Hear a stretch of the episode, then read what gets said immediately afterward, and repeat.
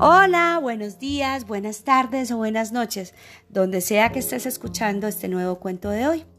Este nuevo cuento es una historia de la vida real y espero lo disfrutes.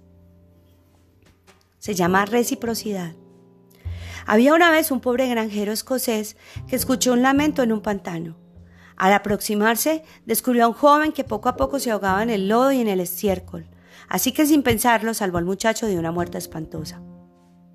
Al otro día, un acaudalado noble llegó a su humilde vivienda. Era el padre del muchacho que había salvado. En señal de gratitud, este noble le ofreció al granjero pagar los estudios de su hijo en las mejores universidades. Muchos años después, el hijo del noble enfermó de pulmonía, pero Alexander Fleming le salvó la vida. Era el hijo del granjero que se había graduado de la escuela médica en St. Mary's Hospital en Londres y había inventado la penicilina. Por cierto, el hijo del noble era Winston Churchill. Favor con favor se paga.